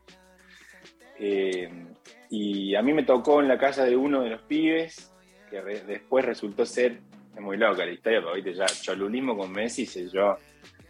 O sea, yo soy, mira, tengo, te cuento, ya que estamos. Sí, mi cholulismo solo vive por los deportistas. Mira que he estado Obvio. con músicos, que con que todo, con actores y todo. Pero los fu- futbolistas, tenistas, basquetbol, bueno. Entonces con Messi se me, se me juntó todo. Ojo con Eh, los en la chat casa del Icardi, lo único que te puedo decir, Juan. Con los chat Icardi Igual Sí, nunca lo, mirá qué loco, pero no, no por el mambo ese de la Icardia, eso me pareció siempre una boludez, pero él no me generaba ni, ni futbolística ni personalmente una empatía, ¿viste? No, sé por qué. Eh, pero bueno, lo de Messi coincidimos, eh, 80 y- la clase 87 de Newells, primera noche, el partido era el día siguiente. Llegamos primera noche, vamos a jugar un partidito a una cancha de, de Babi, ¿no? Y había un chiquitín que tenía, nosotros medíamos así, ¿viste? dos cabezas menos, a los 11 años, imagínate una criatura. Y, y la rompía, tremendo, y era como medio la estrellita, en una asado a la noche. Bueno, que el Lionel de acá, que el Lionel de allá. El otro día, cancha de 11, jugamos cancha grande, ¿para qué? Esos videos del documental que ¿Lo viste? Porque en el documental yo no había visto al Messi, al Messi infantil y es realmente impresionante verlo jugando de chico. Ese mismo, ese mismo nos, nos hizo varios goles. Igual fue digna, la derrota fue 2 a 0 y 3 a 1. Ah, bueno, No está bastante nada bien. Es que nosotros teníamos una gran categoría, entonces por eso viajábamos a jugar contra las buenas categorías del país. Y ahí nos tocamos contra. contra- y intercambiamos camisetas. Ah. Entonces, Chupete, nuestro número 5, tiene la 10 de Messi. Cuando Ah, nos dimos cuenta que fue en el 2008, por ahí, va, no es que nos dimos cuenta, le dijimos, Chupete, hacela tazar, viste, Chupete es chapista en Alta Gracia, un taller de chapa y pintura de auto. Eh, esa camiseta debe valer un montón de guita, ¿viste? Fíjate, no, no me importa, no, bueno, aquí lo tenés, bueno, listo. Entonces nosotros agarramos y le hicimos tazar por un tipo en España y el tipo le dijo, no tiene precio, vale lo que él quiera. 100%, es real. Eh, chupete, ya está. O sea, vendela, ya, no, bueno, eh, va, a- ser papá Chupete en aquel momento, ¿no? Que se la quiere dejar al hijo, dice, pero dejar un depto a tu hijo, boludo. No, no, no quiso. Y ahí la tiene. Lo respeto, ¿eh? Nos acusó de materialista y todo. Tiene razón. Esa historia está buenísima y el campeón, eh, Juan, también habla de las presiones a los pibes que pueden ser chiquitos a esa edad, que pueden ser más grandes por ser campeones, especialmente que se dio con el, con el fútbol, ¿no? porque digamos, en, en gran parte de toda esta etapa venimos hablando de muchas de las cosas que nos pasan a las mujeres, a las diversidades que antes no se hablaban y que no se hablaban en la música. Pero también sentí en ese tema que vos podías pelar un poco lo que le pasa a los varones, que eran cosas que no decías, o eras el campeón o eras el perdedor. Pero ahí hay, hay un juego que me parece interesante que vos zigzagueás, ¿no? Qué orgullo me da que me analice las letras, Luciana, me vuelvo loco. Me Un siento año como... bailándote, Juan, un año bailándote en la cocina. Eh, sí, ahí como el campeón, me acuerdo cuando la escribí, la escribí con dos autores muy picantes, eh, Cuino Skornik, ¿lo tenés a Cuino? Eh, No. Y Nico Landa. Cuino escribió Estadio Azteca, por ejemplo, Mil Horas, Ah, de los abuelos. Tranqui. Eh, Nico también, con Nico era de los decadentes, son amigos con los que yo a veces viste les fallé con ideas y es como un ejercicio así creativo muy divertido en el que vamos, va, va, va, y yo como que esto sí, esto no, no, esto, y tirás una, es, es muy interesante.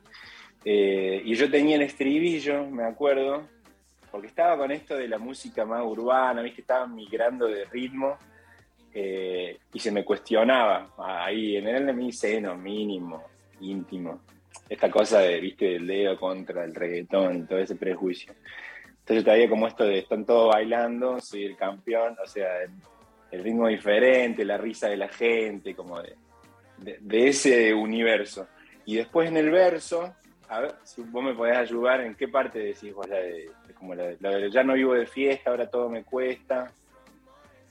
Por ahí, ¿no? Sí, yo es como, además en el video estás rodeado como de muchas de esas, de esas, eh, digamos, copitas y esos angelitos que yo digo, no, son horribles, ¿para qué los querés? Pero que a los pies les significan tanto. La sensación, más allá de la literalidad, es como el pibe que es la promesa y las presiones que se le arman los padres gritando, que sean campeones, que salven a la familia, que metan goles. Una presión terrible con el pibe, bueno, manejando la frustración de ya no ser el campeón con, con una dignidad y masculina, pero que hay que inventarla, porque ahora les meten una presión que incluso antes no se las ponían, ¿no? No, terrible, no, y es cierto esto de decirlo de sin pensar, sin decir, sin llorar, caminando en el fuego. Me acerqué, descubrí que todo esto era un juego. Son cosas que yo he, he vivido, a mí me generó frustración el fútbol. Me pasó que a los 15 años un día llegué, viste, ya no era mi club, era un club de alta competencia y no había, no estaban ni mis amigos y los técnicos eran eh, gente, viste, que de, de poca onda, era ya, viste, tenías que entrenar cinco veces a la semana, pibes que venían del interior, del interior, que no iban a la escuela quizás, estaban Exacto, que no van a yo la venía escuela y a lo mejor cole. después no llegan a jugar y a hacer guita y todo eso y se la dan en la pera a los 20 años. Eso, más ni hablar, pero digo esta cosa de que solo era el fútbol, o sea, yo venía del colegio, llegaba a entrenar, viste, y volví a mi casa 8 de la noche, muerto, y un día le dije a mi hijo, che, viste, no, no me gusta más, y me dijeron, no vayas más. Y siempre digo, ¿cómo no me dijeron? Andá, vamos, vamos, un poquito más, ¿viste? Eh, pero no, después me he dado cuenta, eso sí, que, que- que no era para mí eso, sino esto, y, y que sin embargo pude, pude disfrutarlo y que me encantaría que mi hija Lila haga deporte, y sin esto que decís vos, ¿no? De los mandatos de ser campeón en todo, ¿no? Ahora creo que, no sé por qué, si antes era así, pero ahora está como tan exacerbado el, viste, el mandato del éxito en todo lo que haga, en un TikTok o en un cualquier cosa, viste, es tremendo. Todo tiene que triunfar. Así que está bien, bueno, lo voy a pensar, Luciano, voy a, voy a ver qué hice, qué escribí. A mí me encanta para se la pasaría a los pibes en, en las escuelas para que la puedan llevar. Juan, para terminarte bien la entrevista con Malena en el Destape, que también habías hablado cómo te pega el feminismo, sin que sea dogmático, con mucho reggaetón, por lo menos por acá, nuestro feminismo con reggaetón y hasta abajo y Ah, mucho perreo.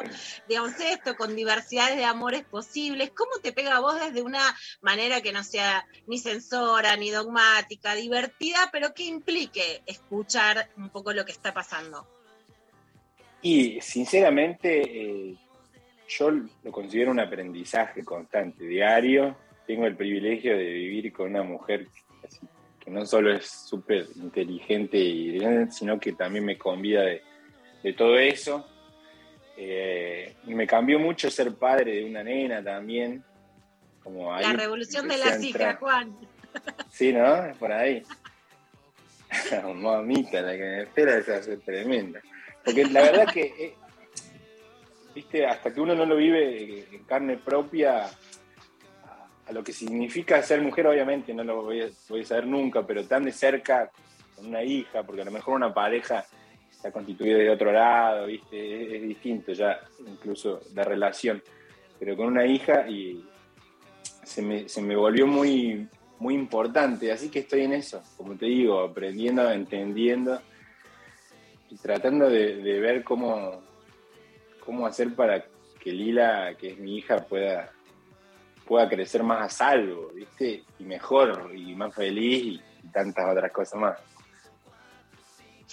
Juan, la verdad que un placer escucharte, un placer esta conversación, un placer bailarte toda la cuarentena y tengo muchísimas ganas de ir a bailarte en vivo y en directo. Le decimos a la gente que vas a estar el 28 de noviembre en el Teatro Ópera presentando La Batalla en Corrientes, ni más ni menos, ahí rompamos toda la calle Corrientes, pero además vas a cerrar tu gira nacional por 24 shows, así que me imagino que estás por todos lados, que te sigan en tus redes para enterarse en dónde vas estando en cada gira. El otro día te vi que estabas comiendo una empanada salteña. No me digas que vos me ves las historias, qué vergüenza. Por supuesto, sí, sí, dije, mirá la empanada acá salteña, que, que me encanta, nos, la- nos comentamos con mi hija Uma porque bailamos todo el tiempo. Así que bueno, vamos todos al, al ópera a, a festejar, a bailar, a divertirnos y vamos a cerrar con este tema que te digo que me encanta, que yo propongo que sea un himno, ¿no? La gata que se sobrepone al te llaman, no te llaman. Muchísimas gracias. Bueno, Juan. Luciana, muchas gracias, María, también, gracias a ustedes. Eh, y nos vemos el 28, domingo 28, a la tardecita, linda, ya respirando el, el fin de año para festejar y pasarla bien. Las espero. Bueno, muchas gracias, Juan. Un beso Besos. enorme. Hasta la Nos próxima. vamos- hasta la próxima. Eh, nos vamos escuchando entonces. No me llama con mis ninas Juan Ingaramo. Ha pasado por lo intempestivo. No me escribe, no me llama y aún me queda su perfume aquí en mi cama. No me escribe,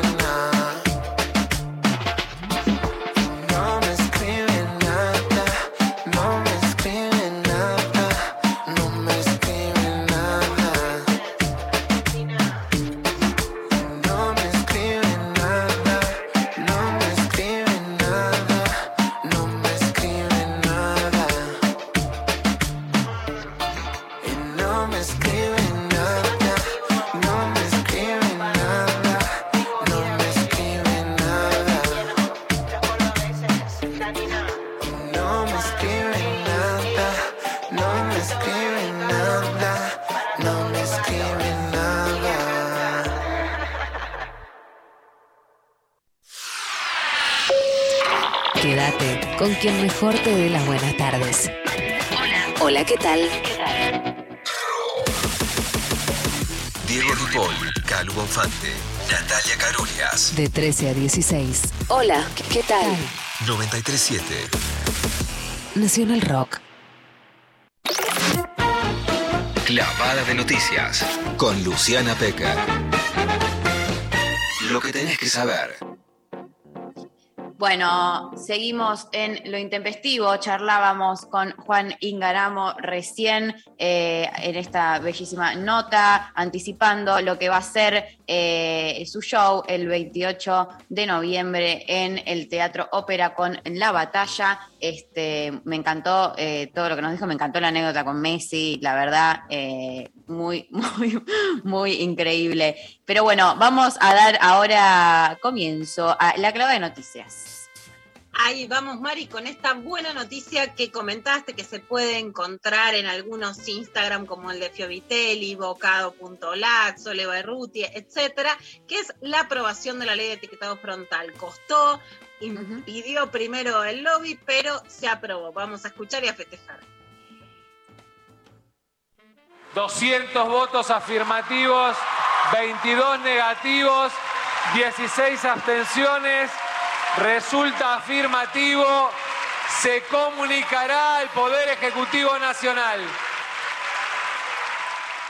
Bueno, viste que en la ley de aborto legal hubo quienes comparaban, yo llevo a mis perritos y no abortan, tenemos los cachorritos, hubo varios hits, ¿no? De esos, Sí, no está bien, sí. no está mal, bueno, tenemos los hits de la ley de etiquetado frontal. Por ejemplo, a ver, las choriplaneras, los choriplaneros van a tener ley de etiquetado frontal, aunque no lo creas, alguien lo pidió, fue Ingrid Hetter del bloque Pro Corrientes. Van a ir con el, con el cosito octogonal, los choripanes que reparten acá afuera, ¿eh?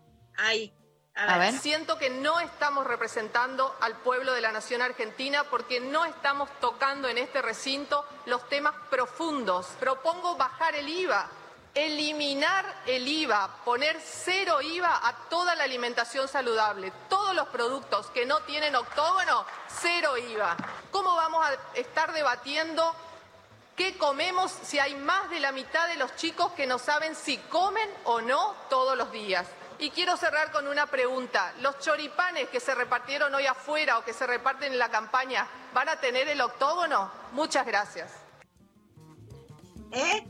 Ay, eh, dale, yo, yo, me, yo hago un- una planchita de octógonos y salgo. Los pegamos, le, habría que hacerle un packaging eh, primero, porque ¿dónde lo pegas? Arriba del pan sería un poco eh, difícil después, me parece. Claro, no, porque además se puede, por supuesto, cuestionar la carne, cuestionar el asado, podéis cuestionar un montón de cosas, pero no, la idea es que vos que lo comes gratis. Y un tema muy importante, en la Argentina el mayor problema de desnutrición son los petizos sociales, los que comen mal y entonces crecen menos de lo que podrían crecer. Y eso tiene que ver con la mala alimentación y la sobredosis de harina que hay en la alimentación en la Argentina. Que un poco más de respeto, pero esto no termina acá. José Luis Patiño, diputado del PRO, que se opuso a votar la ley de etiquetado frontal, puso de ejemplo el catering en el Congreso y habló en contra de la chocotorta. O sea, se están metiendo No. con el choripán del peronismo y con la chocotorta de las putitas golosas. Está todo mal. A ver, Abajo, recién cuando comíamos, había chocotorta, había unos postres de maracuyá hermosos, riquísimos, pero con alto contenido de azúcar. Entonces, regulémonos nosotros y no le querramos marcar la vida a las personas. Muchas gracias, señor presidente. Gracias, diputado. Si no quiere chocotorta, puede no comerla, diputado, ¿eh? No, no, no, no, no, el mejor momento, claramente. Esa respuesta, todo. Massa como presidente de la Cámara de Diputados me divierte mucho. Y a mí también. Si, se- si Sí. se va a autorregular, autorregúlese usted. Y voy a citar a Sole Barruti, que además vamos a reconocerle el enorme trabajo que fue la primera en escribir sobre alimentación en los medios y con eh, los diferentes libros como Mal Comidos, Mala Leche, que cuando le preguntamos acá en lo intempestivo, Mari, pues yo soy putita golosa, a mí no me saques todo el azúcar porque me desintegro. ¿no? Entonces, no, por favor. Bueno, incluso se lo preguntó Juana Vial en la mesa de Mirta, como, ay, bueno, el dulce de leche. No, hay una diferencia entre el ultraprocesado que te ponen azúcar que vos ni sabés en qué, en la papa frita, etcétera, y comes de más, que hacerte en tu casa una torta. Sole te deja, así que yo me quedo tranquila. No, Ah, pero bueno. la diferen- es diferente. A mí me lo ha dicho cocinarte que un ultraprocesado. Incluso si le compras a una cocinera copada, los cocineros, digo, no es que no tiene nada de azúcar o que te va a hacer bien, pero no es lo mismo que la industria del ultraprocesado. Así que con la chocotorta no, ¿eh? La chocotorta. Con la chocotorta no, con mi chocotorta no se metan. Con mi chocotorta no, varones. Carla Bisotti, ministra de Salud de la Nación, de una conferencia de prensa ayer. Bueno, súper importante, la verdad, el avance que anunció porque se va a comenzar a vacunar con terceras dosis especialmente a personas mayores de 50 años y personas inmunocomprometidas, especialmente a los que tienen la vacuna china de Sinopharm porque tiene un índice de efectividad más bajo que la Pfizer, AstraZeneca, Sputnik, etcétera, pero es un paso muy importante el anuncio de ir hacia un esquema, más allá de que después se pueda ampliar, de una tercera vacuna en la Argentina, frente incluso a algunos anuncios que en marzo podría haber una tercera ola de coronavirus, bueno, que las personas ya vacunadas van a estar reforzadas. A ver qué decía Carla. En relación a recomendaciones de organismos internacionales y análisis de situación local, lo que se sabe, la evidencia que se compartió en este último tiempo, es para avanzar en relación a la recomendación de las personas inmunocomprometidas, las personas que tengan las defensas bajas por cualquier motivo, mayores de tres años, que hayan recibido cualquier esquema de vacunación disponible, se recomienda aplicar una tercera dosis en función de los planes provinciales a partir de los próximos días que vamos a trabajar en la planificación, la distribución y cada una de las provincias avanzar en ese sentido. Las personas inmunocomprometidas que hayan recibido un esquema primario indicado para cualquiera de las vacunas disponibles contra la COVID-19 van a recibir una tercera dosis y las personas mayores de 50 años que hayan recibido el esquema de vacunación con vacunas inactivadas, que es la vacuna Sinopharm, para también ampliar la protección, tienen la recomendación de recibir una tercera dosis. una noticia muy importante hacia un esquema de tercera dosis. Volvemos un poco a lo de antes. Se metieron con el choripán, se metieron con la chocatorta, ahora Sí. se meten con el champán. ¿Qué dice Macri? No, que él veía Netflix a las 7 de la tarde, porque si no la política es, es muy del champán, de la rosca, de quedarse hasta cualquier hora y él no. Él es un padre ejemplar. Y si Antonio le pide hermana rompecabezas, él arma rompecabezas. ¿Rompecabezas o Netflix? Mauricio, a ver qué decía.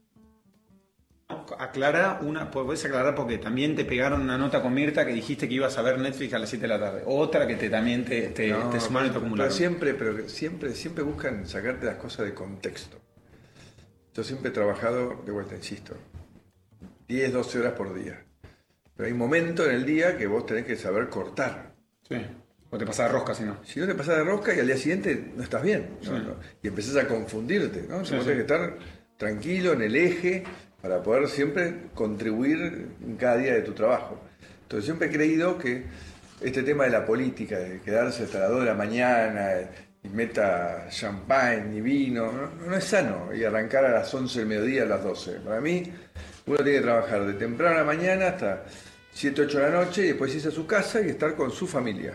Y no estar enganchado, desconectarse, ¿no? Y si Antonia te dice, vamos a armar rompecabezas a las 8 de la noche, armás rompecabezas. Y si te quieres ver una película en Netflix, ves una película en Netflix, pero vos te enganchás con tus afectos. Ay, Me va a matar. no, Me quiero matar. Directamente. No te quedes enganchado, ¿eh? Si sos presidente o cumplís un cargo público, no te quedes enganchado después. Vos tenés que desconectar, olvídate de lo que le pasa a la realidad del país, quédate con- en, tu, en tu casa, con el aire, en Netflix, con tus hijos, total, pero desenganchate porque si no te hace mal, te confundís y después las cosas salen mal. Ni que fueses No, realmente te alguien importante, Por ¿no? veía Netflix, por suerte Menos mal, qué bueno que pudo ver Netflix, porque mirá si se quedaba enganchado con la gente cagándose de hambre. Escúchame, por favor. Ahí está, pero por suerte lo tenemos a Javier Milei con Luis Majul, Ah, que es bueno, libertario. No, todos los gustos, Mari, todos los, los gustos en vida. Que es libertario. Por suerte defienden la libertad. Ahora, la libertad de los varones, porque no vayas a defender la libertad de las mujeres. Mirá lo que dice Javier Milei contra el aborto legal, seguro y gratuito. ¿Sabes qué sos vos? Chorra. Sos Ah. chorra, sos chorra porque querés coger y no morirte en la clandestinidad. Y sabés que sos chorra. Chorra, choriplonera, chocatortera y champañera. Todas tenemos. Cuando una mujer es violada, no, no, no, no tiene la. ¿Por qué no darle la libertad de, A de ver, elegir? eh, a ver, no, el punto es este. Vos, si, si una persona fuera robada, ¿eso le da derecho a robar a otro? No, no, no. Para mí es incomparable una cosa con la No, otra. bueno, o sea, esto respeto, ¿eh? no, es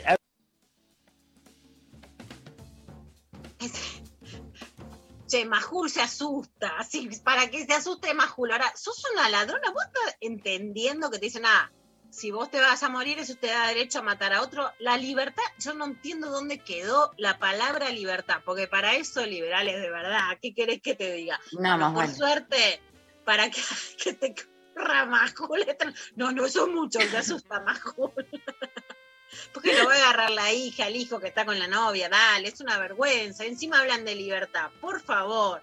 Bueno, por suerte, para terminar, una Miriam Bregman que, cómo le dio en el debate, con qué buena argumentación, qué liderazgo importante el de Miriam Bregman en estas elecciones, que agalla, porque después le caen todos los libertarios que hablan de libertad, pero empiezan a tirarte, a tirarte. Escribís una nota, María, no sabes lo que son los trolls. Ahí empieza. Buah, que dale, que dale, que vos, que no sé qué. Y Miriam se la banca y dice por qué no le interesa el coloquio de ideas. Eh, vos decís, bueno, no vamos a ideas porque estos son los empresarios que quieren...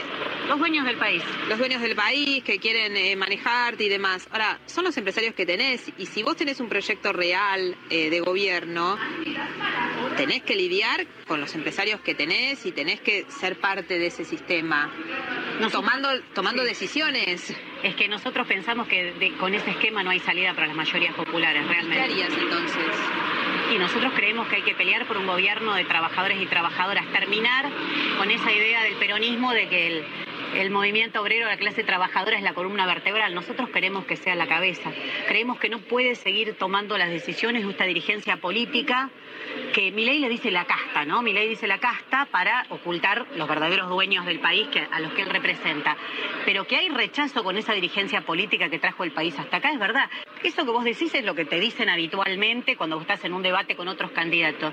Pero con esos acuerdos con los empresarios, dándole todos los empresarios esperando que algún día derrame, de la dictadura para acá la, pobreza pasó del 4 al 40%. Es una locura. ¿Por qué tenemos que seguir aceptando eso como normal? Nosotros queremos cambiar este sistema. Bueno, ahí estaba Miriam Bregman. Y para terminar, estamos muy todavía, me encanta Mari verte todavía ahí, muy en el limbo de lo que pasó en el CCK. Vamos a terminar con un fito en el CCK cantando Confesiones de Invierno. Está en el. Colón, Lu, porque ese Ah, día... está en el Colón, ya- No, porque fue un día, fue una jornada larga que tuvo varios espectáculos en Tecnópolis, en el CCK y también hizo Fito su eh, show en el En Colón. el Colón. Ahí está, fito en el Colón. Y la radio nos confunde a todos, a todos no, ¿eh? Sin dinero la pasar mal. Si se comen mi carne los. Bueno, Ahí está, un pedacito. ahí lo teníamos a Fito. Eh, pueden eh, recuperar y rever todos los festejos a través de YouTube. Si tienen ganas, este, se los recomiendo porque la verdad es que fue todo muy hermoso. Yo sigo, me acuerdo y sigo con, con los pelos eh, de punta, con escalofríos hermosos que, tuvimos en esa jornada. Bueno, se termina el programa este, y tenemos ganadora, gana, sí, ganadora eh, de las entradas para ver a Juan Ingaramo el próximo 28 en el Teatro Ópera. Para quienes quieran eh, también eh, ir, pueden buscar, acceder a sus entradas. Eh, gana Manu, que nos mandó por Instagram contra el calor y la arritmia cardíaca, pero como siempre con aguante. Así que eh, te mandamos un beso enorme. Aquí la producción se contacta para coordinar la... eh, ah, Manu es... eh, ok, Manuel. Bien, eh, para contactar eh, con la producción, te, te contacta para coordinar la entrega entonces de las entradas y nada, a bailar, Lula Pecker, vas a estar ahí con tus hijes Voy a estar ahí con Benito y con Uma súper bailando. A full, me encanta esa actitud. Este, bueno, se nos ha terminado este programón del día de hoy. Eh, gracias a la producción, a Lali Rombola, Pablo González, Mariana Collante, Eva Díaz, eh, como siempre, por estar allí. También agradecemos en la operación técnica a Luciana y Nazarena, eh, que nos estuvieron acompañando el día de hoy. Y nos reencontramos mañana, Lula. Nos reencontramos mañana con mucho calorcito y más intempestivo. Completamente. Bueno, nos vamos escuchando a eh, Silvina Moreno con Kevin Johansen haciendo fríos en los pies, frío en los pies y nos vemos mañana. Muchas gracias, besos a todos. Adiós.